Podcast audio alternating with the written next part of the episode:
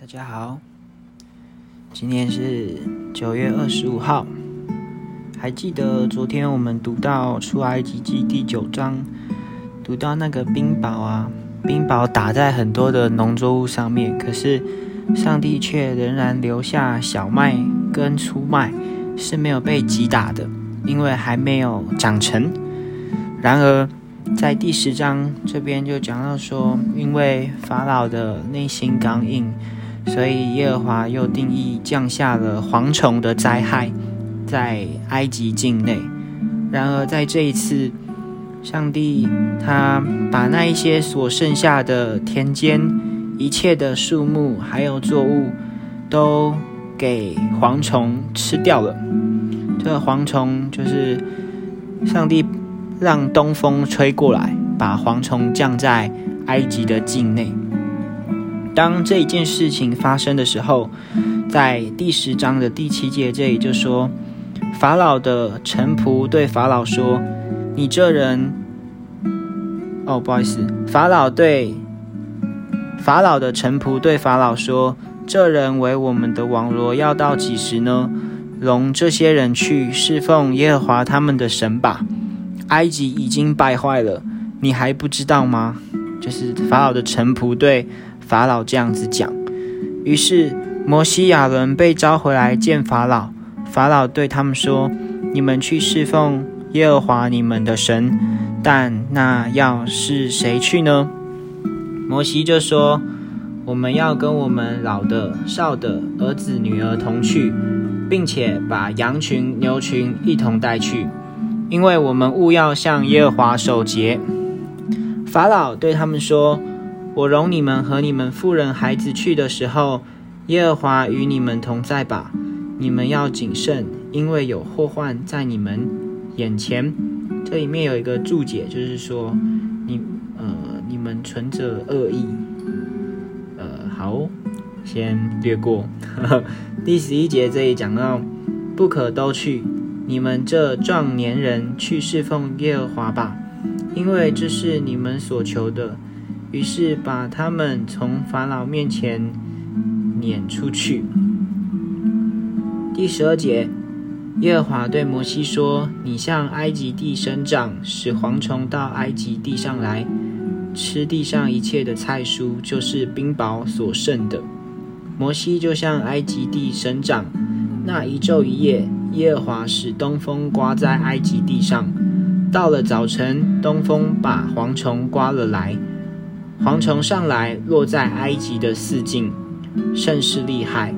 以前没有这样的，以后也必没有，因为这蝗虫遮满地面，甚至地都黑暗了。又吃地上一切的菜蔬和冰雹所剩树上的果子。埃及遍地，无论是树木，是田间的菜蔬，连一点青的也没有留下。于是法老急忙招了摩西亚伦来说：“我得罪耶和华你们的神，又得罪了你们。现在求你，只有这一次，饶恕我的罪吧。求耶和华你们的神，使我脱离这一次的死亡。”摩西就离开法老去求耶和华。耶和华转了极大的西风，把蝗虫刮起，吹入红海。在埃及的四境，连一个也没留下。但耶和华使法老的心刚硬，不容以色列人去。看，我们在这里看到，那个法老还跟摩西讨价还价。他一开始让以色列百姓出去，不就完事了吗？接二连三发生了那么多的呃灾难，然后甚至到这个法老的臣仆都来向法老。陈情，甚至是说，呃，就让他们走嘛，害我们受那么多苦的那一种感觉。在前面是不是讲到说，法老的臣仆只有部分的人选择听从了耶和华的话，然后把自己的奴仆跟家禽带带回到自己的家里，所以他们免于受到了之前的那一些灾难。但现在好像从刚刚那个。第七节这里就是法老的臣仆对法老又说：“就是让他们去吧。但是法老的心仍然是如此的刚硬，上帝任凭法老的心是如此的刚硬，以至于蝗虫的灾害来到。然而，蝗虫的灾害来到，法老重新向摩西向神认罪。但当这个灾难免去了之后，法老又再一次的刚硬了起来。我想，人的权利到了一定的阶段，我们总会呃面临试探跟诱惑。我们可能会像法老一样，我们开始内心自满、骄傲，觉得自己已经拥有了呃很多的权势，但永远最大的仍然是上帝，而赋予我们一切所有的。还有保护我们的生命，以及我们每一日生活供应我们呃恩典，还有啊衣食衣食都是出于上帝，所以啊但愿我们在我们自己的岗位上面仍然能够以一颗谦卑的心来感谢赞美我们的神，因为我们知道我们的每一天都是神来保护的。而不成为像法老这样子的，呃，内心执如此执着刚硬的人。当蝗虫灾免去之后，下一个灾难是黑暗之灾。在第十章二十一节这里说，耶和华对摩西说：“你向天伸杖，使埃及地黑暗。这黑暗似乎摸得着。摩西向天伸杖，埃及遍地就乌黑了三天。”三天之久，人不能相见，谁也不敢起来离开本处，唯有以色列人家中有亮光。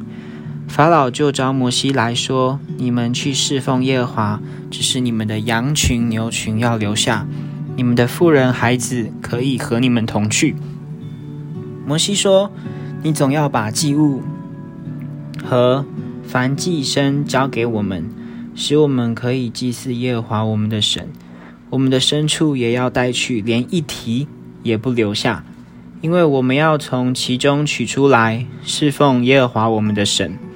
我们未到那里，还不知道用什么侍奉耶和华。但耶和华使法老的心刚硬，不肯容他们去。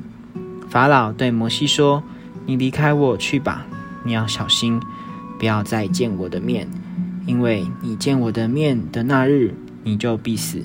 摩西说：“你说的好，我必不再见你的面了。”这是倒数第二个灾难——黑暗之灾。我想，如果今天是以法老的心态来想，他一定痛恨死摩西了。